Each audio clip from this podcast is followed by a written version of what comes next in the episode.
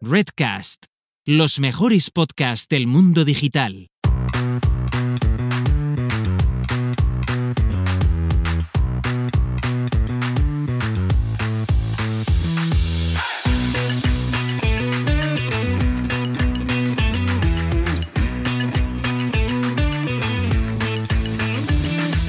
Muy buenas, ¿qué tal? Bienvenido y bienvenida al episodio 29 de SEO desde cero, el podcast con el que cualquier persona puede aprender sobre posicionamiento web, posicionamiento en buscadores, posicionar una web en Google y da igual si ha hecho algo de SEO alguna vez o es completamente nuevo en este mundo. Te habla Alex Serrano de alexserrano.es, me puedes encontrar en Twitter en alexserramar. También soy consultor SEO, profesor de SEO y Google Analytics en Aula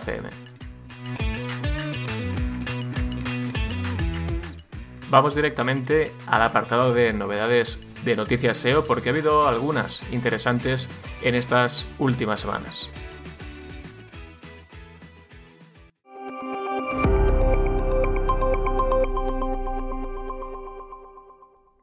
La primera que voy a comentar es que el 12 de enero Google anunció que lanzaba el informe de rendimiento de Google Noticias, de Google News, en Google Search Console. Esto es que los editores de webs que, aparezcan en Google News podrán ver los resultados como se venía haciendo con los otros datos de los resultados de búsqueda y Google Discover de una forma muy parecida.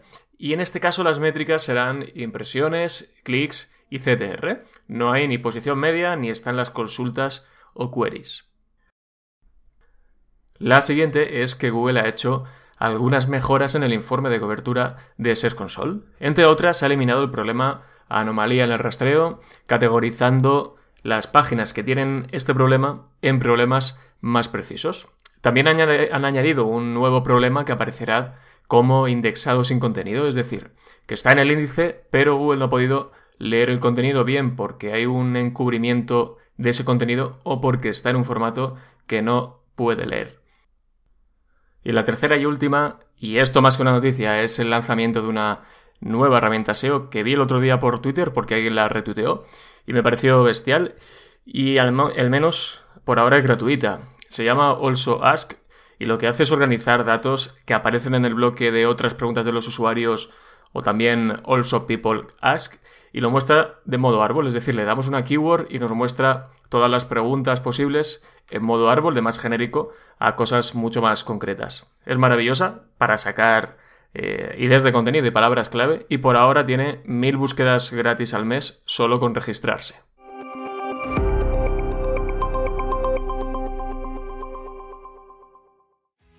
Ahora sí, voy ya al tema de este episodio 29. Hoy no estoy solo, me acompaña Laura Alfonso, ella es consultora de SEO local, está especializada en negocios locales y de eso mismo es de lo que habla en su podcast Negocios Locales, que tiene unos pocos meses de vida, pero ya lleva unos cuantos episodios y todos muy buenos. Además, Laura explica genial. Particularmente hoy hablaremos de cómo optimizar una ficha de Google My Business de la A a la Z, es decir, un checklist lo más completo posible. En esta entrevista he intentado sacar toda la información, mucha información a Laura, y espero haberlo conseguido una hora de entrevista en la que vas a tener que tomar apuntes porque, madre mía, qué información útil hemos sacado. Ahora sí, os dejo con la entrevista a Laura Alfonso.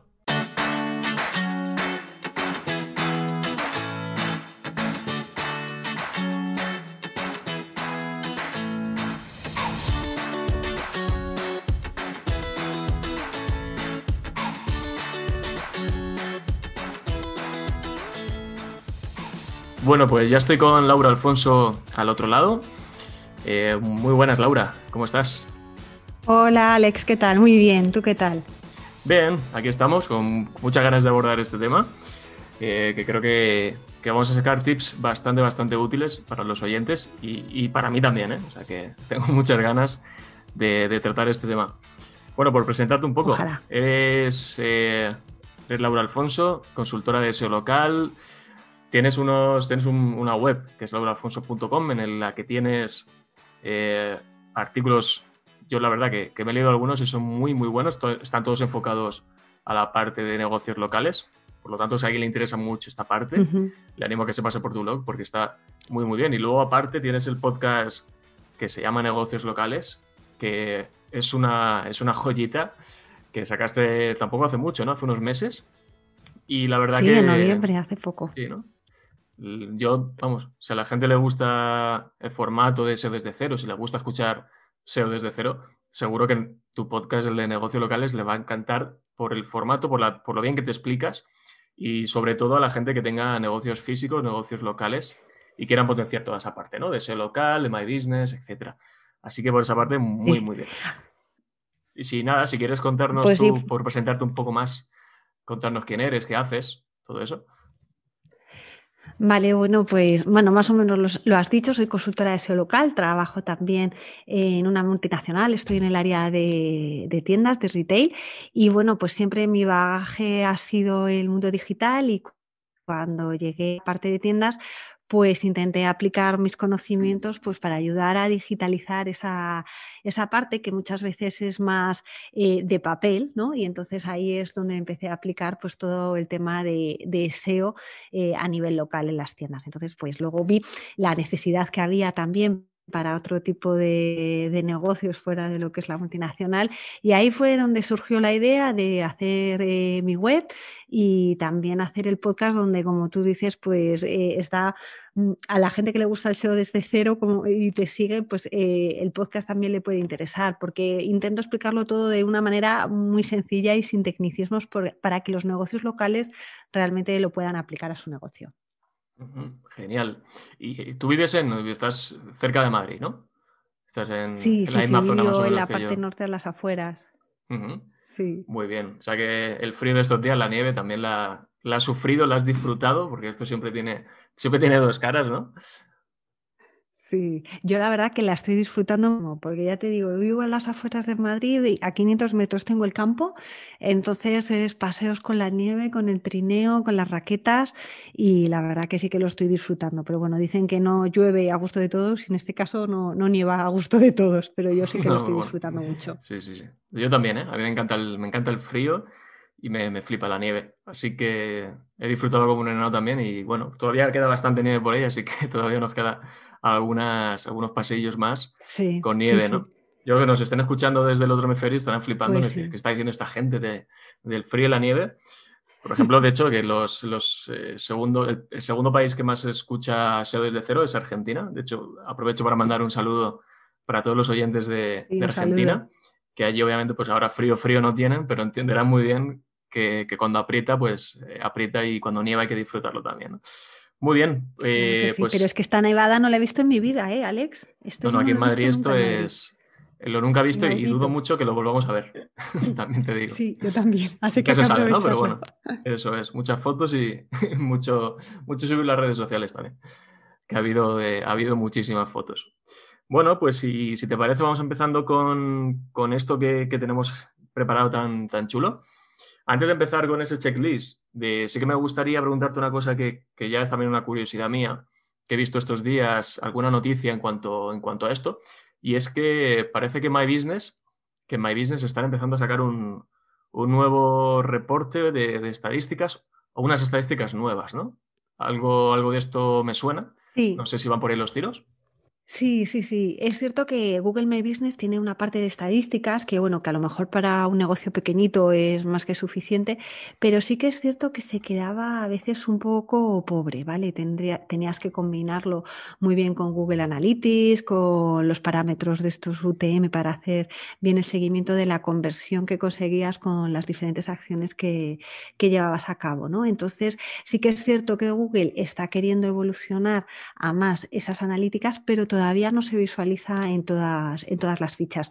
La verdad es que a nivel de Google My Business siempre Google va implementando las cosas poquito a poco. Entonces no se ve todavía en, todos los sitios, pero, pero bueno, todavía no se ha de todo asentado porque además eh, ayer analizaba precisamente eh, los datos de una tienda y veía una caída espectacular en las impresiones que estaba teniendo en Google Maps. Y hablándolo con compañeros, estábamos viendo que eso era precisamente porque en ese trabajo que está haciendo por detrás Google eh, con las estadísticas, pues estaba todavía la cosa así, sin cuadrar bien. Así que Sí. en breve tendremos unas estadísticas más amplias y, y bien asentadas. Vamos, han pisado un cable y... bueno, pues esperemos, porque la verdad que sí que yo creo que es una, es una cuenta pendiente por parte de Google, ¿no? Esa parte de estadísticas yo siempre me las tengo que buscar con, Data Studio, uniéndolo con Analytics y, espero que esas estadísticas nuevas que están poniendo en My Business luego vengan acompañadas de un conector oficial con Data Studio, porque la verdad que tenemos pocas opciones para conectarlo con Data Studio, alguna opción gratis que falla, falla un poco, como es, como es Yepto, y luego ya de pago como Supermetrics, ¿no? Y, y la verdad que se agradecería un conector oficial, como hay tantos otros en Data Studio de, My Business. Así que a ver, esperaremos a ver si este año nos lo regalan, porque sería un, sería un buen regalo para, para 2021. A ver, a ver. Pues sí, sí, sí. Yo además es que soy muy de números, necesito estar midiendo siempre para ver si voy bien, mal o regular y cómo seguir avanzando. Sí, sí, sí. Eso es fundamental. Muy bien, pues vamos a hablar ya de, de, lo que nos ocupa hoy. Vamos a ver si hacemos un checklist por llamar de alguna forma, para optimizar la ficha de Google My Business. Y eh, no sé, tengo una serie de puntos apuntados mm, en cuanto a toda la ficha y a, esa gestión. No sé si empezar de lo menos importante a lo más importante, o si quieres podemos ir empezando quizás por el título de la ficha y ya nos vas diciendo, vale. además de cómo optimizarla y demás, ¿no? Pues eh, todos estos puntos que vamos a hablar, si son más importantes o son menos importantes como podemos decir como si fueran un factor, ¿no? Si es un factor más importante o si es un factor menos importante. Así que vamos con el primer punto, si te parece, título de la ficha. Vale. Yo sé que el título de la ficha, están de, al final yo he visto muchas cosas aquí, ¿no? He visto que la gente pone eh, simplemente el nombre del negocio, he visto que pone el nombre del negocio y alguna keyword, y he visto títulos en las fichas que eso parece, vamos, es, es infumable de lo sobreoptimizado que está. Entonces, yo aquí te preguntaría que nos dieras algunos tips de cómo elegir esos títulos, y de hasta dónde, a día de hoy, que yo sé que Google también va mejorando estas cosas, hasta dónde podemos sobreoptimizar a efectos de, meter keywords en estos títulos. Vale. Bueno, pues lo que es el título de la ficha, para mí es uno de los principales factores a la hora de rankear. ¿Y por qué? Pues precisamente por lo que estabas comentando, Alex, que si pones eh, keywords eh, con un volumen de búsquedas interesante y lo que es el nombre, eh, te ayuda a rankear mejor. Entonces, ¿hasta qué punto se puede sobreoptimizar? Bueno, pues lo que dice Google y su política es que lo que tú tienes que poner ahí es el nombre de tu negocio. Y de hecho, eh, cuando te piden fotos de la fachada, etcétera, eh, tú tienes que poner el nombre de tu negocio y tiene que coincidir con el nombre que tú tienes en el rótulo de tu fachada. Entonces, que tú puedes coger y poner más keywords y intentar rankear, pues sí, lo puedes hacer, pero te, te puedes ver penalizado. Bueno, te puedes ver que tu competencia reporte a Google ese hecho. ¿no? Entonces, si se produce, eh, Google suele actuar mm, en cuestión de horas, casi de forma inmediata, y entonces te quita esas keywords de, de, tu nombre. Si eres reincidente, pues te puede llegar a suspender la ficha, una suspensión leve, y si sigues reincidiendo, una suspensión más grave y puedes tener dificultades para levantarla. Pero ¿qué ocurre? Que mientras no mientras sea un factor que ayude a rankear y, Google no esté poniendo toda la carne en el asador para evitar ese tipo de acciones, pues los negocios lo hacen. Entonces, ¿hasta qué punto? Pues hasta el punto de que el negocio se quiera arriesgar más o menos. Yo, por ejemplo, con, los negocios que veo, desde luego a todos los competidores mm, los reporto oportunamente para que le quiten las keywords, pues para que todos jueguen eh, bajo las mismas normas, ¿eh? bajo las mismas reglas. Vale, eh, sí que te quería preguntar una cosa que relacionado con esto, ¿qué pasa? Es decir, a lo mejor alguien se está planteando montar un negocio o dentro de unos meses se encuentra en la tesitura de montar un negocio físico y está pensando en el nombre, ¿no? ¿Qué pasa si, por ejemplo, el nombre de nuestro negocio, dentro, eh, dentro de ese nombre de nuestro negocio lleva ya algo que resulta ser a su vez una keyword, por ejemplo? Un ejemplo muy, muy claro abro una farmacia, farmacia eh, Alex, pongamos, ¿no? Farmacia, lo que sea. El nombre del negocio es Farmacia Fulanito. Ese es el nombre de mi negocio y por lo tanto es completamente lícito que yo ponga ese nombre en el título de la ficha. Claro, ese nombre lleva una keyword que a mí me interesa, que es farmacia, ¿no? Ahí no habría ningún tipo de problema con eso ningún tipo de problema. De hecho, justamente estoy yo ahora viendo un cliente que va a montar su negocio y precisamente estamos viendo cómo se va a llamar el negocio en base a las keywords. Claro. Sí, porque al final es un punto que, a la larga te puede, lo puedes tener controlado. Claro, esto es eh, ahora mismo como en, el SEO tradicional, lo de el EMD, el Exact Match Domain. Bueno, pues eso es lo mismo traducido al nombre de la ficha. Entonces, ahora mismo tú eh, comprar un dominio para tu web utilizando las keywords, pues ya no es tan importante, ¿no? Pero antes sí que lo era. Entonces, ahora mismo en la ficha de Google My Business, pues poner el nombre del negocio poniendo las keywords, pues es interesante. Genial. Pues sí, lo, tenemos en cuenta por si alguna vez alguien tiene que abrir un negocio que piense esto, porque de momento, a día de hoy, puede llegar, puede funcionar, ¿no? A ver en el futuro qué pasa. Lo que ya entiendo que, que, que ya sería optimizar en este ejemplo de farmacia fulanito, sería poner, por ejemplo, 24 horas eh, y a lo mejor el nombre del barrio ¿no? en el que está. Eso ya sí que sería eh, sobre optimizar el título de esa ficha. Claro, y además también te puedes encontrar con a lo mejor una farmacia que además vende productos homeopáticos.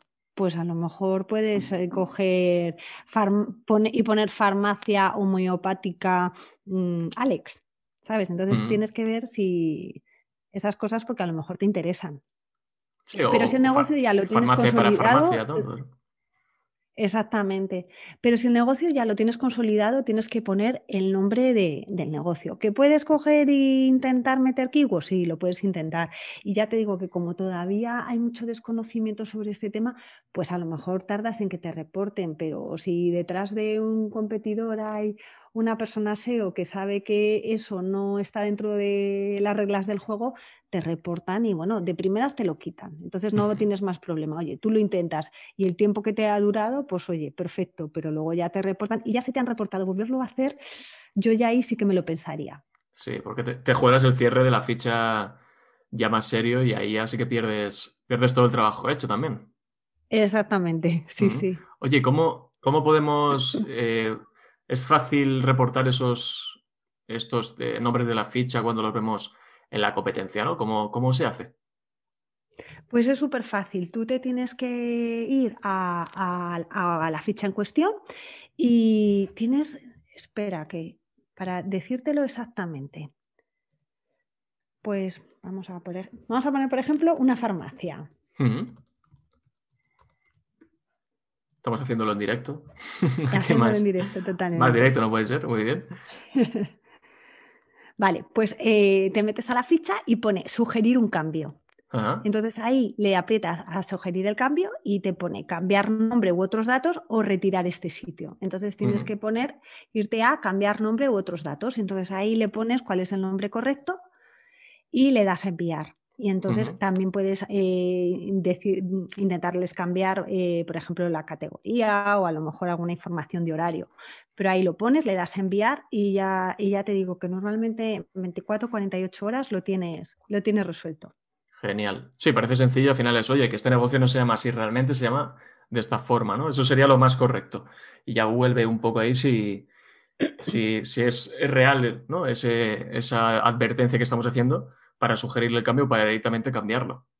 Exactamente. Y además es que Google está tan interesado en que se reduzca el spam de las fichas, porque esto al final se llama spam de fichas, que de hecho en Estados Unidos la interfaz para sugerir, los cambios ha cambiado.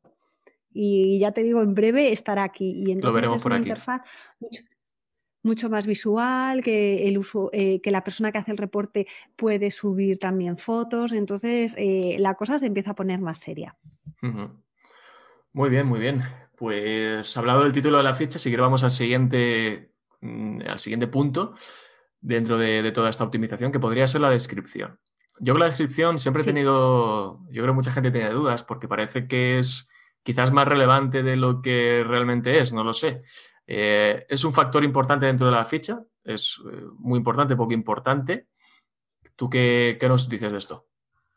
Bueno, pues según mi experiencia no es importante y yo le he dedicado eh, un buen análisis a hacer a veces las descripciones de fichas, analizando todas las keywords, intentando poner las más importantes al principio, que se vieran bien, porque digo, esto seguro que ayuda a arrancar y no veía, la verdad, eh, muchos cambios. Y el año pasado yo creo que fue por febrero, resulta que el, centro de ayuda de Google My Business incluyó pues nuevos, pues va, va introduciendo los nuevos cambios, directrices, y decía, eh, una de las frases que ponía era, piensa sobre las palabras que el cliente eh, eh, pondría en el buscador a la hora de encontrar tu negocio y estate seguro de que tu ficha incluye esas palabras.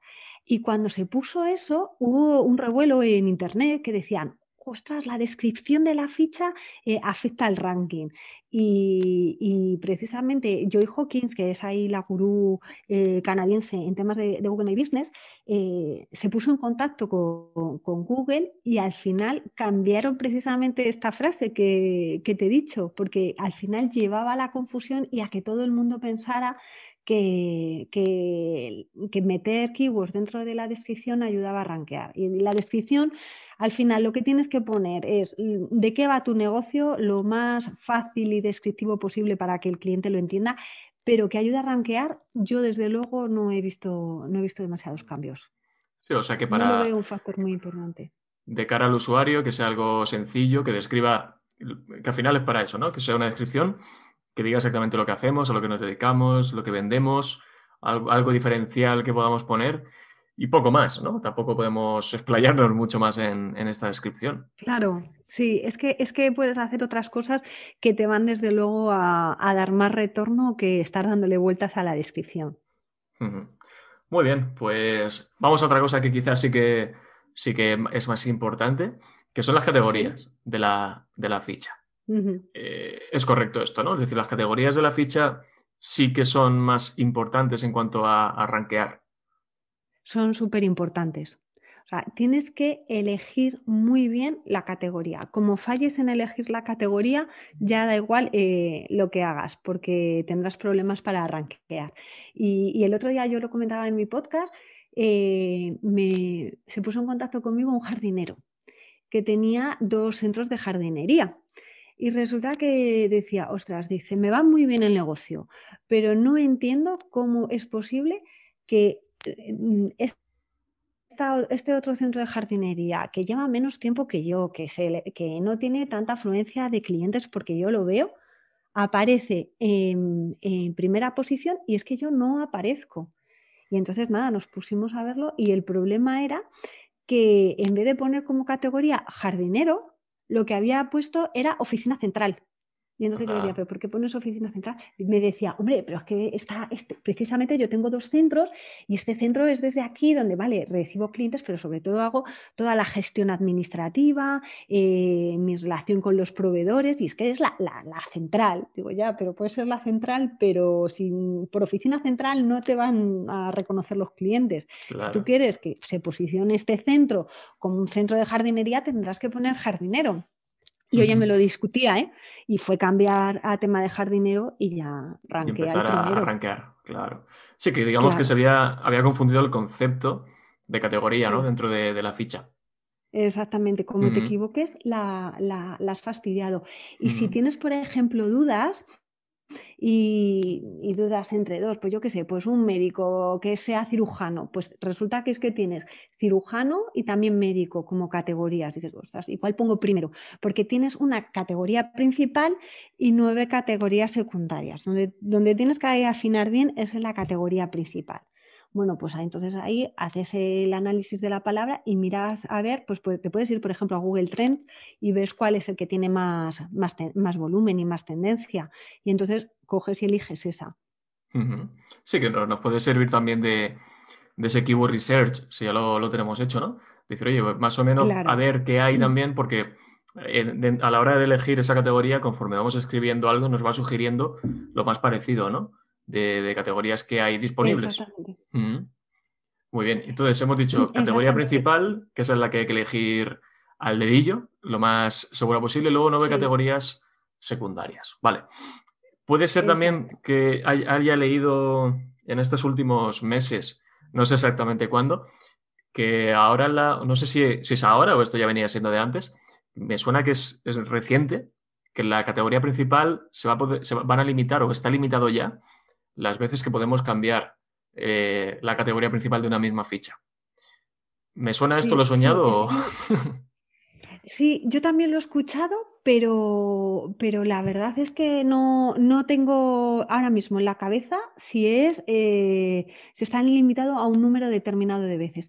Lo que sí que es cierto es que, mm, que había también un poco de, de pillaje, ¿no? Porque resulta que cuando tú pones tu categoría, la categoría define los atributos luego que puedes poner a tu negocio. Y a lo mejor te interesaba unos atributos que, ostras, que con tu categoría no, no aparecían. Entonces lo que podías hacer era poner la categoría que tenía esos atributos que a ti te interesaban, eh, los marcabas esos atributos para que aparecieran y luego cambiabas de categoría y esos atributos se mantenían. Entonces quedaba así un poco Claro, entonces yo creo que también por, eh, por ahí han querido hacer, hacer limpia. Y también es cierto que ahora Google cuando ve que haces cambios, demasiados cambios, te suspende las fichas, ¿sabes? Si haces muchos cambios a la vez, te, hace una suspensión. Y, y, bueno, puedes tener cambios a lo mejor en temas de horarios, pues yo qué sé, además con el tema este de la pandemia todavía más, ¿no? Pero la categoría, estar cambiando categorías, tu negocio es, tu negocio, o sea, que lo tienes que, tener más o menos, claro. Entonces, sí, que si eres panadero, mañana no vas a ser eh, jardinero. Carnicero. claro, claro. que te puedes reinventar, sobre todo ahora con todo este de la pandemia, ¿no? Que muchas, muchos negocios se han reinventado un poco, pero tiene sentido, ¿no? Que, no, que tú no puedas estar cambiando constantemente las categorías o la, categoría principal de la ficha porque tú no cambias tu actividad principal. Claro. Claro. Yo pensaba que lo que me ibas a preguntar, Alex, era si el utilizar las nueve categorías secundarias diluía el ranking. Porque eso ah, también ha pues, sido un pues no lo, no lo tenía, o sea, no, lo, no, lo, no lo tenía el radar, pero cuéntanos, es decir, que utilizar esas, todas las, la posibilidad, ¿no? Todas esas nueve categorías secundarias si claro, llega un momento dices, si utilizo nueve, van a ser muy, muy, a lo mejor ya muy diferentes, ¿no? Pues decían que a lo mejor poniendo, utilizando las nueve, diluía la fuerza de la categoría principal. Y entonces sí que estuvo ahí el debate y, se estuvieron haciendo pruebas y concretamente se hicieron pruebas para dos sectores diferentes, uno era el de abogados y se hicieron eh, dos pruebas diferentes y una era añadiendo, añadiendo más categorías secundarias y otra era reduciendo. Y lo que se vio precisamente era justo lo contrario, o sea, que si tú quitabas eh, categorías, eh, no ranqueabas mejor respecto a la categoría principal y si añadías categorías y encima las que añadías eran realmente relevantes para tu negocio, podías, eh, podías posicionarte todavía mejor. Entonces, al final demostraron que eso de que se te diluye el ranking de la categoría principal si pones las categorías secundarias, que, es un mito. O sea, que la gente que aproveche y que ponga las categorías secundarias que funcionan. Claro, bueno saberlo. A mí me surge una duda comentando esto en cuanto a las categorías. Si yo, por ejemplo, estoy creando una ficha pongo la categoría principal, que es una categoría justo que se, que se ajusta ¿no? a, a, lo que es mi negocio, y luego empiezo a añadir esas categorías secundarias, puede haber un momento que yo digo, bueno, hay tres categorías secundarias que más o menos me, valen, pero a pesar de que puedo añadir más, porque me deja hasta nueve, no veo que haya otras que, que se parezcan a, o que sean cosas que hago yo. En ese caso, es mejor dejar solo tres secundarias y no aprovechar todas las que podemos llenar porque no hay más. Mejor hacer eso que, que añadir otras que a lo mejor, bueno, de perfil un poco de lado entra, pero no. Es mejor dejar, mm. digamos, solo las que son y ya está. No hace falta, sí o sí, completar las nueve. Claro, las que sean realmente eh, eh, relevantes para tu negocio. Imagínate, pues esto, lo que comentábamos antes, de una persona que, pues un médico, que, médico y cirujano, Vale, pues a lo mejor también puede poner de categoría centro médico, que existe esa categoría, pero ya poner hospital puede ser demasiado, ¿no? Está relacionado, pero no es eso. No es, eso es. Eh, Entonces, pon lo que sea relevante. Sí. Oye, ¿sabes si existe, esto se me acaba de ocurrir, existe un listado oficial con todas las categorías y subcategorías que tenga Google en algún sitio, eh, dentro de su documentación y demás? No sé pues si existe. ¿eh? Google, que, Google, que yo sepa, no tiene, no tiene una clasificación oficial de categorías. Pero si te vas a plepper.com, Si quieres, luego te paso el enlace para que lo pongas en las notas de, tu programa. Está la, lista oficial de categorías, ¿vale? Y además, eh, yo eh, la, vine a cambiarla cada tres o cuatro días, ¿eh? las va actualizando. Yo creo que para España hay más o menos como 2.000 900 y pico categorías vi el otro día. Fíjate. Entonces es interesante ir viéndolas porque todos los meses hay cambios y puede ser interesante. Y por ejemplo, en el mes de diciembre apareció una categoría nueva que era criador de gatos eh, y, hubo varias cosas de gatos. Entonces, oye, a lo mejor pues eres eh, una perrera y, una perrera pues eh, tiene identificados sus categorías y de repente, ostras, pues que ha aparecido el tema este de, de, criadero de, gatos, ya, te digo, y a lo mejor le aplica. Pues hay que estar pendiente porque además lo bueno es que mm, hasta que se den cuenta los competidores, si tú estás ojo a visor, la utilizas y te ayuda a rankear y hasta que se enteren los otros, pues oye, mm, tienes una ventaja competitiva temporal que tienes que aprovechar. Pues en plepper.com pues hay una lista que se llama Full List, pero vamos, te paso el enlace y lo pones en, las notas. Sí, te pondré. Lo, esta herramienta también salió en el episodio sobre ese local que, en el que estuvo mm, Sergio Somoza. Y lo comentó también la herramienta. Yo sé que es una herramienta que utilizáis bastante, sobre todo el tema de ese local es, una herramienta muy potente, con mucha información. La pondremos otra vez en, los, en las notas del episodio para que sobre todo esta parte de, eh, me parece súper útil, ¿no? Ver un poco eso y sobre todo si la van actualizando, pues más todavía. O sea que fantástico. Sí, sí. Cada tres o cuatro días siempre hay algún cambio. Genial. Vale, pues vamos a pasar a otro punto que yo creo que, aquí hay bastante que decir, ¿no? Pero bueno, hay cosas que simplemente yo creo que son más de información pura y dura del negocio, que es toda esa parte de información del negocio que podemos completar dentro de la ficha, como horarios, la dirección. Eh, vamos, si quieres, a pararnos en horario y dirección, porque luego tengo una cosa que me interesa mucho. Eh, tema de horario y dirección, los horarios, al final, yo creo que es más, pues, ¿qué vamos a poner? Los horarios ¿no? de, nuestro negocio, los actualizamos cuando toca. Algo que decir aquí que digas, oye, es importante tener en cuenta esto. O, mm, ¿Qué recomendación darías a la hora de, estar pendiente ¿no? de, estos, de estos horarios, de cómo trabajarlos? Ajá. Pues mira, los horarios que estés pendiente de realmente en que si hay fechas, eh, fechas especiales donde ese horario cambia, que estés alerta para tenerlas identificadas, pues por ejemplo eh, en Navidad, en un, día, un día 24 que cierres antes, un 24 de diciembre que cierres antes, pues eso es interesante tenerlo en cuenta. Pero es que encima con el tema de la pandemia se abrieron las posibilidades de establecer horarios secundarios. Entonces, eso fue muy interesante porque te acuerdas que eh, por lo menos en España había unas horas especiales para salir a dar un paseo para las personas mayores, para que no se mezclaran con el resto de personas porque eran de riesgo.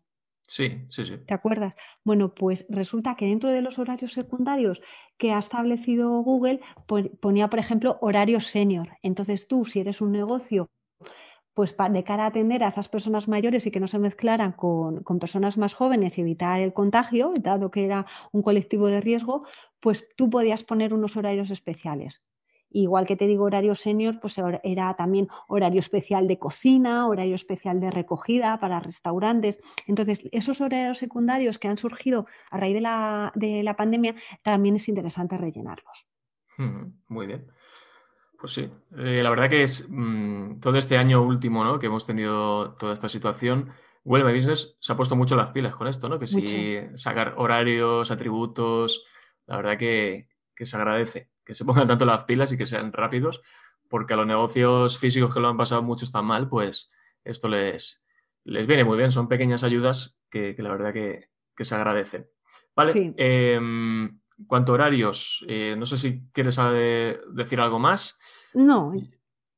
Para mí algo que yo creo que quizás sí que es más importante, ¿no? La, la dirección, sobre todo, teniendo en cuenta que esto ya sí que lo comentamos en el otro episodio sobre SEO local, que fue más introductorio, ¿no? Haciendo un repaso general. Eh, conocéis, bueno, soléis trabajar mucho con un concepto dentro de SEO local, que es el NAP, ¿no? El Name, Address and Phone, que al final es, por recopilar, un, por volver un poco a ese tema, es que la, dirección que tenemos en la ficha My Business luego la tengamos que poner exactamente igual en las citaciones que, tengamos en otros lugares, ¿no? Directorios, en webs, en nuestra propia web y demás. Entonces es importante el establecer muy bien esa dirección, ¿no? Eh, a la hora de rellenar la ficha. Sí, eso eh, ha sido siempre, y además muchas veces hablaban del NAP W, donde también hablaban de que la web debía tener eh, bien la información.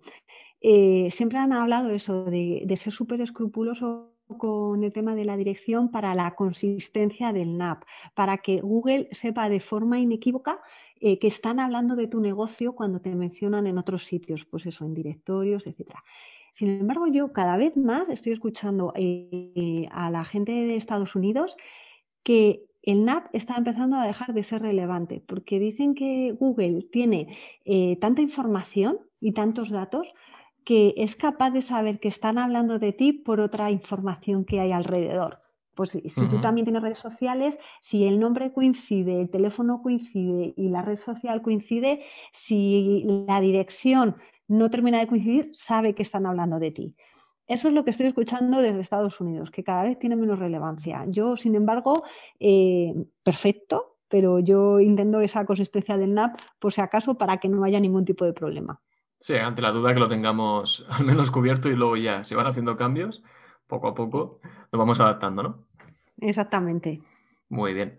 Genial. Eh, ese punto en el que te quería preguntar, el área de servicio. Eh, ¿Se puede elegir un área de servicio o no, no? ¿Es opcional?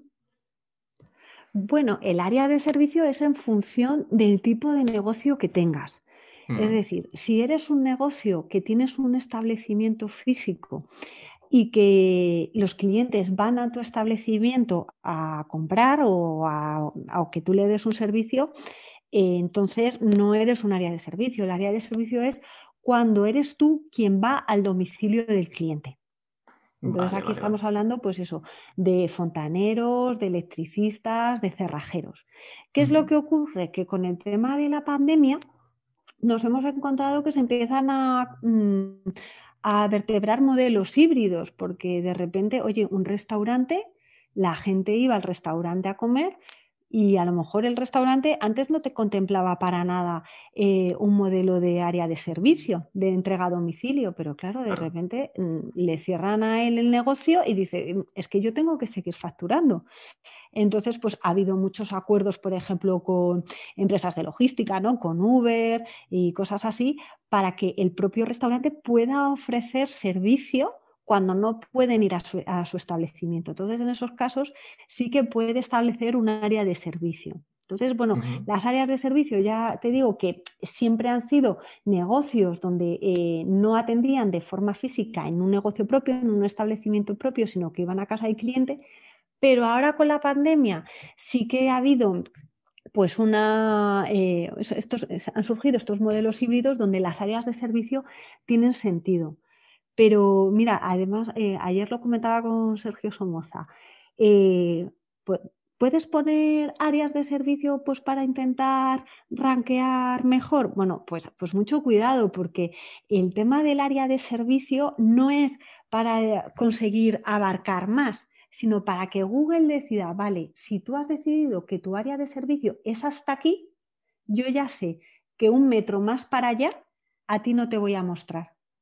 O sea que puede ser un arma de doble filo. Claro. Entonces mm, ah, te puedes ver ahí eh, todo contento. Ay, voy a poner áreas de servicio para, intentar hacer un scope más grande de mi negocio y realmente a lo mejor lo estás, la estás liando porque eh, dentro de los factores que ayudan a posicionar un negocio está la proximidad, la autoridad y la relevancia. Y muchas veces mm, cuando tú buscas un, negocio en Internet y te salta el local pack, muchas veces aparece dos, negocios juntitos y uno que está separado. que eso se conoce como el factor 2-1. Bueno, pues ese que está separado es aquel que está posicionando ahí porque ha ganado no en proximidad, sino en autoridad y en relevancia. Si tú estás trabajando con temas de áreas de servicio y estableces zonas, por mucho que tengas autoridad y relevancia, si sales del área de servicio donde, donde está buscando el, cliente, no vas a aparecer. Ya no vas a aparecer. Vale.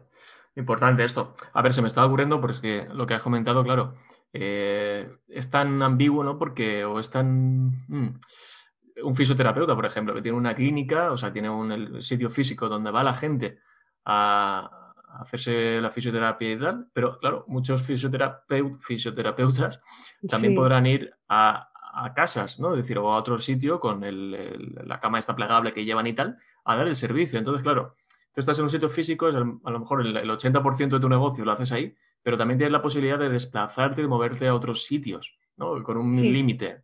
Entiendo que pasa lo mismo también con gimnasios, entrenadores personales, etcétera, que al final habrá que decidir muy bien cómo se establece esa, ese área de servicio para, lo que, para que no ocurra lo que tú dices, ¿no? Que en el momento que te vas un metro fuera de ese, ese radio, desapareces, ¿no? O ya no apareces en los rankings. Claro, y además ha habido cambios hace poco, yo creo que fue después de verano, donde Google ha dicho, cuidado, porque el área de servicio nunca puede superar las dos horas de trayecto de donde está tu sede. Porque es que antes la gente se ponía como loca a decir... Sí, toda España. toda España. claro. No, a ver, tiene sentido. Si tú eres lo que hemos dicho, eres un entrenador personal, no te sale a cuenta hacerte tres horas de coche para ir a ver un cliente. Claro, pero ahí te podrías encontrar un abogado. Oye, un abogado sí, claro. puede atender a muchos, a muchos clientes de toda España, pero entonces eso ya no es SEO local. Claro. tienes que trabajar el otro tipo de SEO. Sí, porque al final eh, son servicios que incluso se pueden dar online. Un abogado o un psicólogo, puedes, puedes también hacerlo online a cualquier parte, ¿no? De, España o del mundo incluso. Claro. Muy bien, muy interesante esto de las áreas de servicio.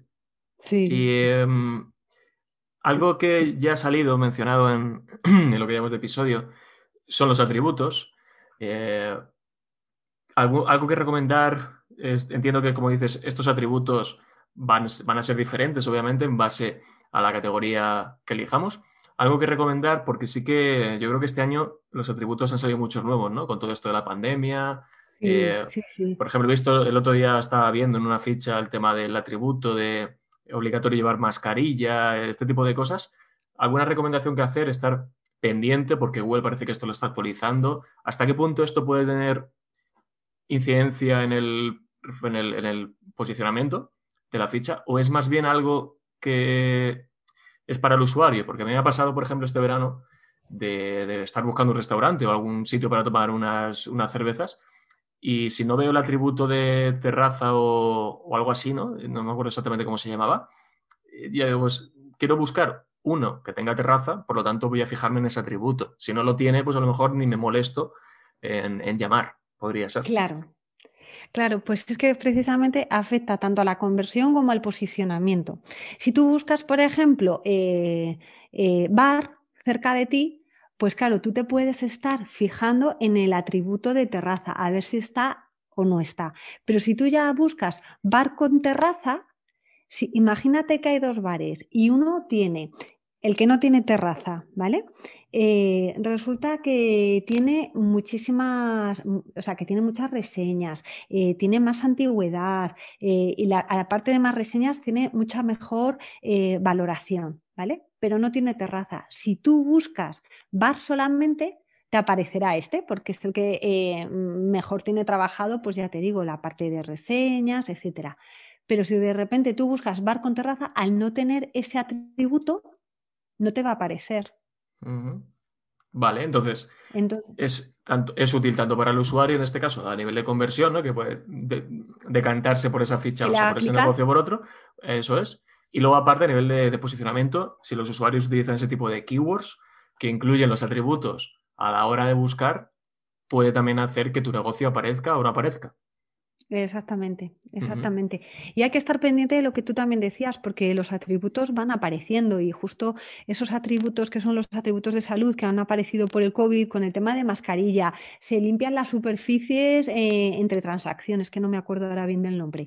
Eh, em, tomamos temperatura, pues todo eso hay que ir rellenándolo continuamente. Por ejemplo, en Estados Unidos, con toda la revuelta que hubo con eh, el asesinato por un policía de esa persona negra, que no me acuerdo ahora el nombre. Sí, de, George, de Floyd de Floyd. Bueno, pues resulta que apareció un atributo eh, intentando homenajear a los, eh, a los negocios llevados por personas de color y ponía regentado por, por negros. Era uno de los atributos. sí. Hay uno que también es regentado por mujeres, ¿no? Mujeres, sí. Ese, está en España, sí, sí. Sí, sí, sí, sí. Claro, pues eso, al final es estar muy pendiente de, todos estos atributos y si se, adecuan ahí, ¿no? Porque el tema de restaurantes, pues eh, ahora con todo esto, que, todo esto que ha ido pasando, ¿no? Recogida sin contacto, entrega sin contacto, takeaway, todas estas cosas para llevar, para comer allí. Pues al final esto que, que esté lo más al, al día con lo que es nuestro negocio, al fin y al cabo. Claro, claro. Y sobre todo también saber que están atributos eh, objetivos que eres tú como negocio los que pones en tu ficha, pero están también los atributos subjetivos, que son los que ponen tus clientes. ¿A ti no te ha pasado que sales de un sitio y de repente te salta un mensaje de Google que te dice, has estado aquí, ¿quieres dejar una opinión? Y entonces ahí tú dejas la opinión y, te preguntan cosas de si ha sido acogedor y mm, si es ideal para niños. Entonces, eh, claro, un restaurante de, sí mismo seguro que va a decir que es acogedor, comida saludable, etcétera, pero a lo mejor los clientes no piensan lo mismo. Entonces, los atributos que ponen los clientes también se visualizan. Vamos, que es de ahí de, también de donde Google va, saliendo, va sacando ¿no? ideas y, y, atributos nuevos. Exactamente. Muy bien. Vale, pues vamos a pasar ahora. Te quiero preguntar en cuanto a las publicaciones que se pueden hacer en, en las fichas, ¿no? Estas publicaciones que tienen una vida, una vida limitada. Eh, ¿Tú la recomiendas siempre? Es decir, siempre que tengamos, no sé, algo que anunciar eh, o estar publicando casi siempre, siempre que podamos cosas. Mm, ¿Esto hace que la ficha mejore el posicionamiento o, la visibilidad en algún aspecto? Pues mira, yo creo que las publicaciones son, muy interesantes porque eh, y son el gran olvidado, porque solamente el 4% de los negocios utilizan esta función de forma habitual. Pero ¿qué es lo que ocurre? Que, es el gran olvidado y es una pena porque tiene grandes beneficios, porque por un lado eh, lo que hace es enriquecer la, información de la ficha eh, tuya y cuando la enriqueces lo que haces es que llevas más abajo la sección que pone en la ficha otros clientes buscan y aparece ahí tus competidores. Pues cuanto más abajo dejes los competidores y más contenido tuyo de valor muestres, pues, pues mucho mejor. Y es que precisamente también lo bueno que tienen las publicaciones es que puedes poner unos CTAs muy claros, ¿no? Como llamar, ver oferta, más información, incluso comprar.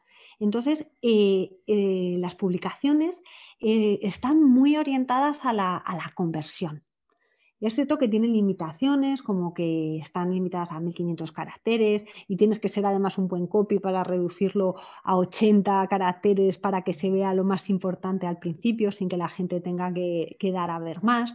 Y luego también, pues eso, lo que hablabas tú de la vigencia temporal. Suelen durar 7 días, 14 días si es un tema relacionado con COVID, si es un tema de una oferta o un evento, dura hasta la vigencia de la oferta y el evento en cuestión.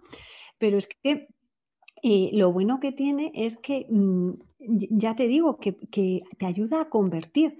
Y muchas veces te dicen, ¿y, qué es mejor? Eh, una, publicación o un blog? Es que, son complementarios. Un, blog eh, tiene una vigencia mucho mayor, ahí se queda no, caduca y se va al almacén, como digo yo, de las publicaciones. Y ahí puedes trabajar muy bien las keywords y no tienes limitaciones de caracteres ni nada por el estilo. Y el, y el blog ayuda a rankear la web, que es donde enlaza la ficha, y entonces, eh, al final, el blog va muy bien para el ranqueo y, las publicaciones van muy bien para la conversión. Y sobre todo también porque dejas más abajo información de otros competidores. Entonces, yo creo que cuanto más llena tengas la, ficha, que Google vea que, que la tratas con cariño, que la mantienes viva, yo creo que desde luego perjudicar no te perjudica. Y sobre todo cuando estamos hablando, Alex, de que se trata de, un, elemento tan poco usado, o sea, que solamente el 4% de los negocios lo usan de forma habitual, pues, pues úsalo porque es que te va a venir, te va a venir bien. Y además es que también existe un, eh, un, snippet de justificación. Los snippets de justificación es cuando tú haces una búsqueda y te salta el local pack, aparte del nombre de los tres negocios, muchas veces te puede aparecer el icono de una persona que eso indica el comentario que alguien te ha dejado en la ficha en forma de reseña. Eh, también puede, eh, puede haber una, como un globo terráqueo, que quiere decir que la web de tu negocio menciona pues, la búsqueda que ha realizado el usuario pero también tenemos las de publicación, que es un signo de exclamación para identificar, pues eso, que la búsqueda que ha, hecho el usuario coincide con el contenido del post. Entonces, Muy bueno. eso al final, si tú estás buscando algo, saltan tres negocios y resulta que el tuyo tiene ese, ese snippet de justificación diciendo que tienes una publicación relacionada con, la, con lo que está buscando el usuario y el resto de negocios no, eso, eso al final eh, fomenta que el cliente haga clic. Claro, porque hace tu ficha más, un punto más visual que el resto y efectos de CTR, de visibilidad, pues te puede venir muy bien. Claro, exactamente. Qué bueno. yo lo, veo, yo lo veo interesante. Es tu negocio y lo tienes que mimar. Entonces lo mimas desde todos los aspectos. Pues sí. Sí, publicar de forma lo más frecuente posible, siempre que tengamos cosas que comunicar, estar pendiente, ¿no? Lo que es el, lo que has comentado, ¿no? El copy, el texto, trabajarlo bien, mimarlo.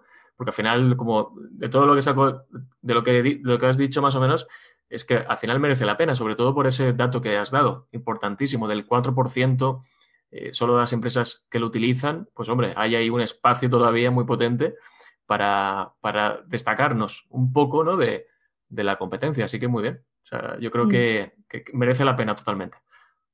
Genial, sí. Muy bien. Vale, preguntarte también por algo que muchas veces parece que es el centro de, de las fichas de My Business, que son las reseñas, ¿no? Las reviews. Eh, porque yo creo que aquí hay mucha. Eh, hay, yo creo que hay cierto desconocimiento en cuanto a la importancia, ¿no? Porque pues, pueden ser importantes. Eh, yo creo que quizás, ahora me, dime si voy bien encaminado, más a nivel de quizás de conversión, que más de, de posicionamiento, ¿no? Obviamente, algo harán, algo serán importantes, pero no creo no sé si son lo más importante de todos los factores de lo que, de lo que hemos ido hablando. Pues yo creo que las reseñas están entre los tres y cuatro primeros factores importantes dentro de la ficha de Google My Business, porque al final eh, los usuarios pues mira, creo que el año pasado, o sea, en el año 2020, leí que destinaban casi 14 minutos en leer reseñas antes de decidir si ir o no a un establecimiento y que confiaban en las reseñas de extraños como si fueran de como si fueran de familiares o amigos. Entonces, realmente la, gente sí que necesita tener la opinión de otros antes de decidir si no, eh, si ir o no al establecimiento. Y cuando estamos hablando a lo mejor como de temas más peliagudos, como por ejemplo un médico, que tengas alguna dolencia y tienes necesidad de ver qué opinan otros, eh, otros pacientes, todavía es más relevante. Entonces, mm, sí que son importantes y de hecho Google valora no solamente la cantidad de reseñas que tienen negocio, sino el sentimiento que, tienen. Porque al final Google lo que quiere es que no te vayas a un buscador a encontrar, a, encontrar negocios. Entonces, claro, si te muestra negocios donde la experiencia de usuarios pasados ha sido mala, tú te fías, vas a ese negocio y tienes también una mala experiencia y eso se repite de forma continua, al final mm, Google dejaría de ser relevante para ti a la hora de... Sí, te estaría, recomendando, te estaría recomendando mal, en ese caso, el propio buscador, ¿no? Exactamente. Y, y, por ejemplo, nos encontramos con Yelp, que Yelp, bueno, le llaman el demonio de los negocios locales, porque eh, tiene una forma de valorar las reseñas de los negocios bueno, trabaja como una, como una, especie de campana de Gauss, entonces no tiene en cuenta las opiniones muy positivas, pero sí tiene más en cuenta las opiniones negativas. Entonces, para tener buenas valoraciones en Yelp, eso es la, eso es súper complicado porque Jeff lo que quiere asegurar es la buena experiencia y lo quiere asegurar tanto que es que ya se pasa. Entonces los, negocios, los negocios locales están boicoteando a Yelp y de hecho eh, Apple dentro de su buscador, antes cuando tú buscas en, Apple Maps un negocio, eh, normalmente te dicen más información pues en TripAdvisor y eh, ahora no me acuerdo. Bueno, y también en Yelp. ¿Vale? Bueno, pues resulta que eh, noticia del año pasado es que Apple está trabajando su propio sistema de reseñas y quiere dejar de depender de, Yelp. Entonces, al final, las reseñas son muy importantes porque ayuda al usuario a decidir si va o no va al establecimiento y tienes que también trabajarlas bien. O sea, tienes que, ya te digo, ser constante en la generación de reseñas si eres un negocio que acaba de abrir, lo que te encuentras normalmente es que sí, que tienes a, los, eh, los amigos y a los familiares eh, escribiéndote reseñas y tienes un pico importante y luego baja. Pues bueno, ese tipo de reseñas al final Google no las, no las tiene en cuenta. Pero si eres un negocio que va creciendo la cantidad de reseñas que va generando a lo largo del tiempo y además esas reseñas son también eh, con una valoración positiva, eso eh, Google lo tiene en cuenta a la hora de posicionar los negocios. Y tampoco hay que obsesionarse con tener eh, cinco estrellas, porque eso tampoco es real. De hecho, creo que dicen que lo ideal es. Me pasa, sí, sí. Yo cuando veo un negocio que tiene cinco estrellas redondas y muchas reseñas, digo, uy, aquí algo pasa, ¿no? Que lo puedes hacer muy bien, pero siempre es raro. Un 4,7, un 4,8 lo puedo, lo puedo, lo puedo llevar, pero un 5, mm, raro. Claro, Claro. Bueno, pues dicen, creo que está entre el 4,2 y el 4,5 sobre 5 la, puntuación ideal para que, para que el usuario se fíe de las reseñas. Y luego también es muy importante la política del propietario. O sea, el propietario tiene que responder a las reseñas, tanto a las positivas, a las negativas, como a las neutras. Y tiene que responder de forma diplomática, demostrando que le importa su negocio. Entonces, mm, es que te encuentras a propietarios que yo entiendo que una reseña negativa y encima si es falsa, fastidia muchísimo, pero no puedes responder, no te puedes poner a la altura, tienes que intentar responder de forma que, demuestres que te importa, que vas a ponerte manos a la acción y en el caso de que sea un error, pues invitarle a, a corregir el error. Pero al final también de las valoraciones negativas se pueden sacar aspectos positivos de que demostrar a otros que luego la lean de que tú te has puesto manos a la obra ¿no? para trabajarlas. Y es importante también eh, cuando te dejan reseñas que usen, que usen palabras claves. Lo que pasa es que, claro, si te las dejan de forma espontánea, que es lo ideal, lógicamente, pues... Sí, no se te ocurre, claro. Claro, poner las palabras eh, que, quieran poner. Pero cuando tú respondas como propietario, es interesante que pongas esas reseñas, e, esas palabras claves, porque eso también te ayuda. Y de hecho, si te das cuenta, cuando, cuando te vas a la ficha de un negocio que tiene bastantes valoraciones y le das a escribir reseña, arriba te aparece como unos globitos con el número de reseñas que hay por tipo de palabra. Entonces, al final, como que va haciendo clasificaciones de la tipología de reseñas que, tienes. Entonces, si, si, eres, por ejemplo, eh, yo qué sé, un, pues un veterinario, pues si de repente tienes una bolita de vacunas, oye, pues las vacunas es un aspecto interesante y una keyword interesante en un, en un veterinario. Pero si tienes una bolita en el tema de eh, pues eh, muchas gracias por todo, me has atendido muy bien y, tienes de atención, pues bueno, está bien, pero no tiene nada tanto que ver con, tu negocio. Entonces, poner palabras semánticamente relacionadas con tu negocio también ayuda. Fantástico. Muy bien. Eh, pues vamos a hablar, te quiero preguntar del tema de las imágenes en las fichas, porque sabemos que hay, hay dos imágenes, eso además en las estadísticas de My Business sí que se ve, ¿no? Fichas del propietario versus fichas de los clientes. Eh, es recomendable que haya siempre más fichas comparativamente, ¿no? Que haya un, ratio entre, oye, fichas de eh, fichas, fotos de clientes o fotos del propietario. Mm, algún ratio que tengamos que tener o decir, oye, no, no puede haber muchísimas más fotos de clientes que las que sube el propietario, eh, o por ejemplo, con qué frecuencia ir subiendo fotos nuevas, ¿no? Oye, no es que yo subí 10 fotos cuando abrí la ficha hace 5 años y ya no he vuelto a, subir fotos nuevas. ¿Tengo que ir renovando? ¿Tengo que ir eh, subiendo nuevas? ¿O qué, hacemos con todo esto? Bueno, pues la, verdad es que eh, Google dentro de lo que es su política habla de que lo mínimo es tener pues eh, tres de lo que es de tres fotos de la fachada, tres del interior para que se vea cómo es el interior de tu establecimiento. Eh, yo creo que es la regla del tres. Tres de tus profesionales trabajando y bueno, lo normal es, hombre, si tienes muchos clientes, que haya más de clientes que del propietario.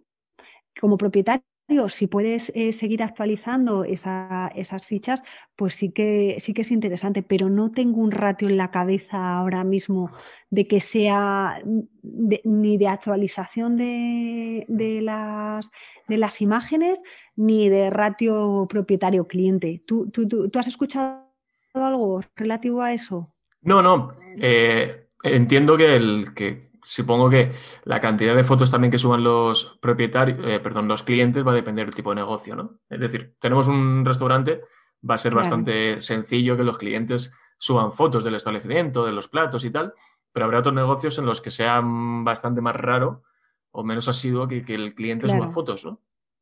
Porque vas a subir la foto, ah, pues mira qué chulo el del dentista, ¿no? la, sala de espera. claro, es más complicado. Muy bien. Claro, pero sí que te puedes encontrar, por ejemplo, también establecimientos, eh, a lo mejor un poco más grandes, donde hacen experiencias, porque yo tengo comprobado que en los negocios donde aparte de vender servicio ofreces buenas experiencias, eso, aparte de que aumenta las reseñas, sí que aumenta la subida de, imágenes.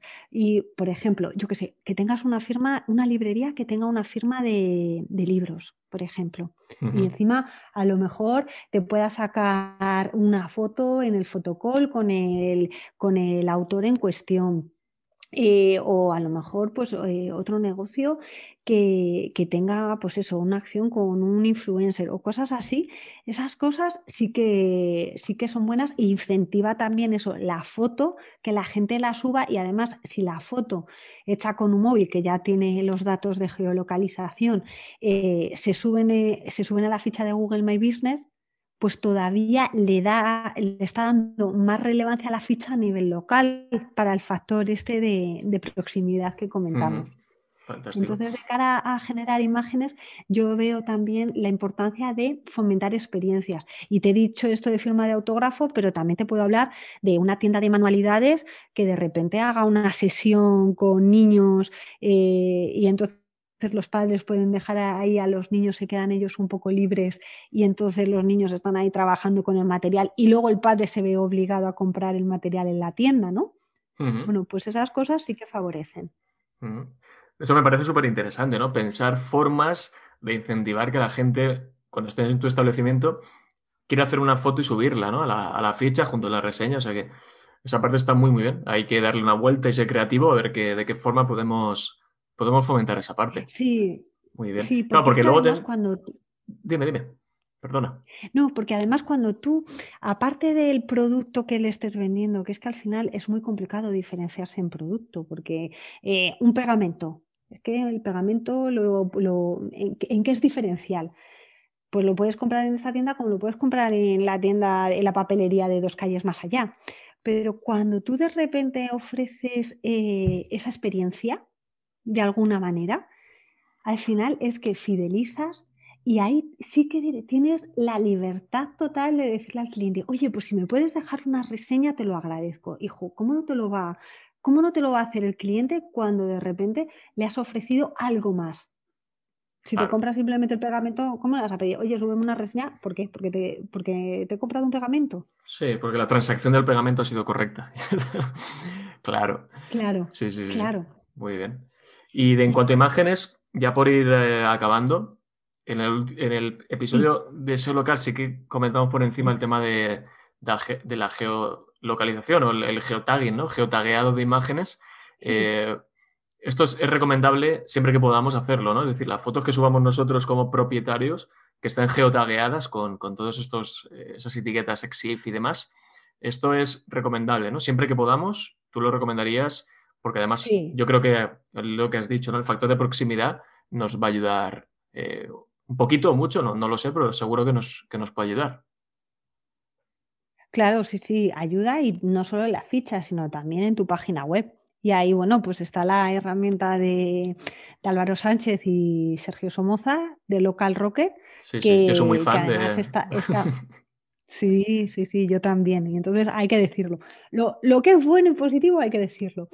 Y, y ya te digo que, es súper interesante porque tienes otras herramientas donde tienes que ir subiendo una a una, aquí subes 10 de golpe, eh, metes, la, metes la, dirección de tu negocio y te lo actualiza inmediatamente. Entonces, eso es que mm, es diferencial. Al final, si un, si un negocio no lo hace y tú lo haces, pues ya estás contribuyendo más al factor de proximidad.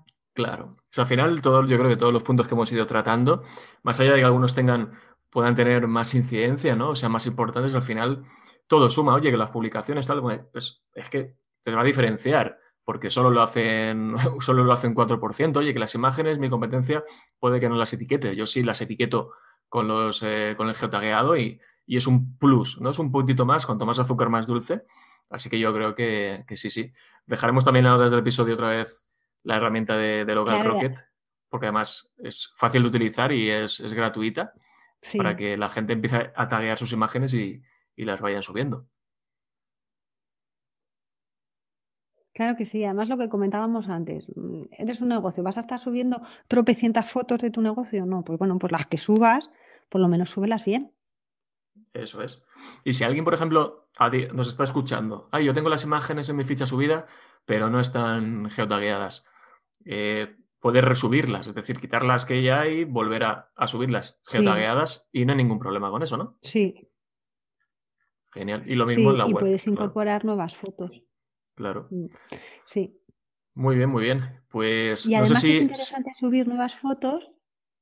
Perdona, y que, eh, decía Alex que es interesante también subir nuevas fotos porque muchas veces la foto que tú quieres que aparezca como principal a veces no, es la que tú quieres, sino la que selecciona Google porque ha tenido mayor número de visualizaciones, etc. Y, a lo mejor esa foto la ha puesto un, cliente.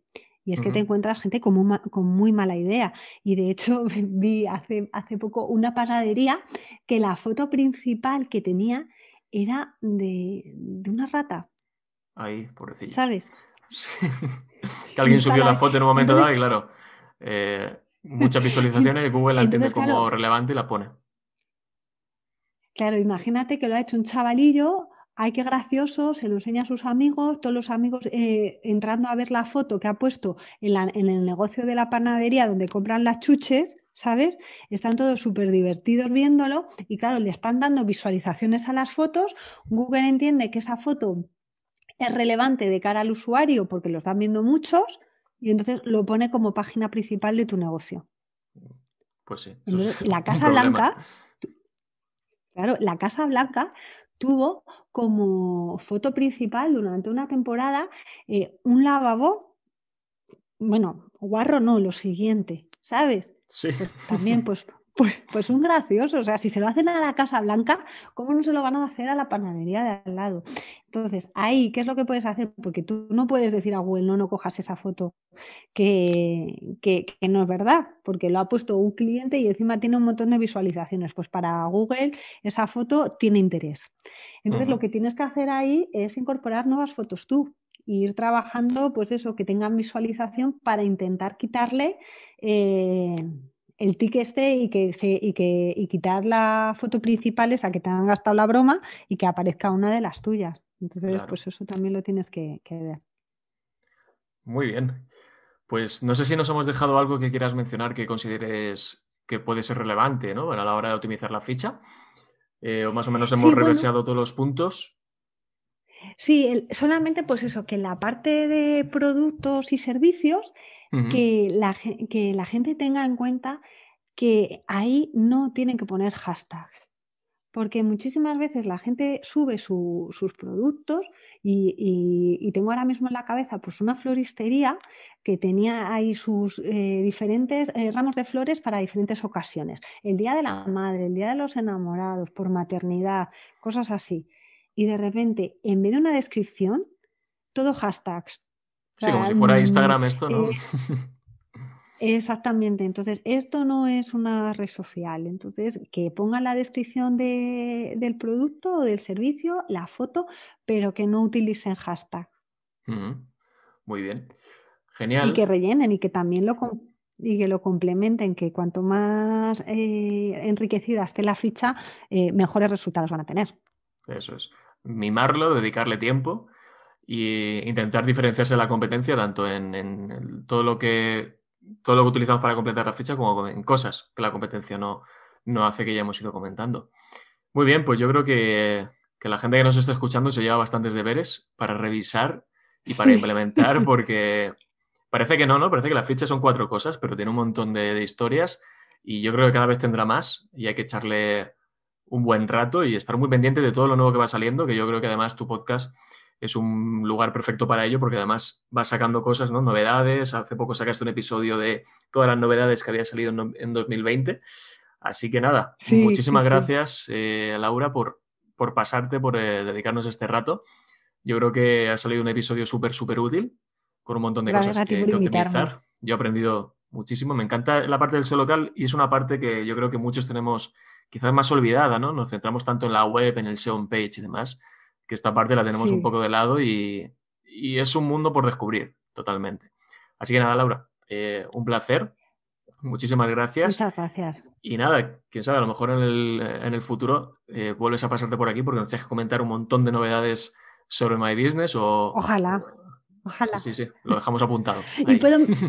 ¿Y puedo, meter spam de valor, Alex? Pues, hombre, eso faltaba, claro. el spam de valor siempre bien recibido. Pues que yo siempre digo que cuando rellenen la ficha y hagan todo el análisis de cara a su negocio, que siempre revisen también a los competidores, que no, los, eh, no les pierdan el ojo, porque pues eso, eh, revisando qué categorías están poniendo, que no te olvides. Entonces, bueno, yo en, mi página web, en lauralfonso.com, tengo un curso dirigido a los negocios locales para que puedan hacer todo eso de forma, de forma óptima y, y así puedan posicionar mejor. Perfecto. Pues sí, lo pondremos también en las notas para que no. Para que no, al menos le echen un ojo, ¿no? Porque seguro que tiene una pinta, tiene una pinta tremenda seguro que ayuda bastante.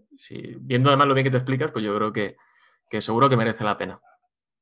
Muy bien, pues muchas gracias, Alex.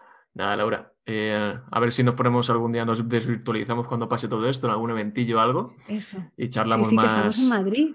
Sí, por eso digo que al final seguro que cuando pase todo esto en algún evento, en algún meetup o, algo así de estas cosas que se hacían antes, eh, seguro que coincidimos.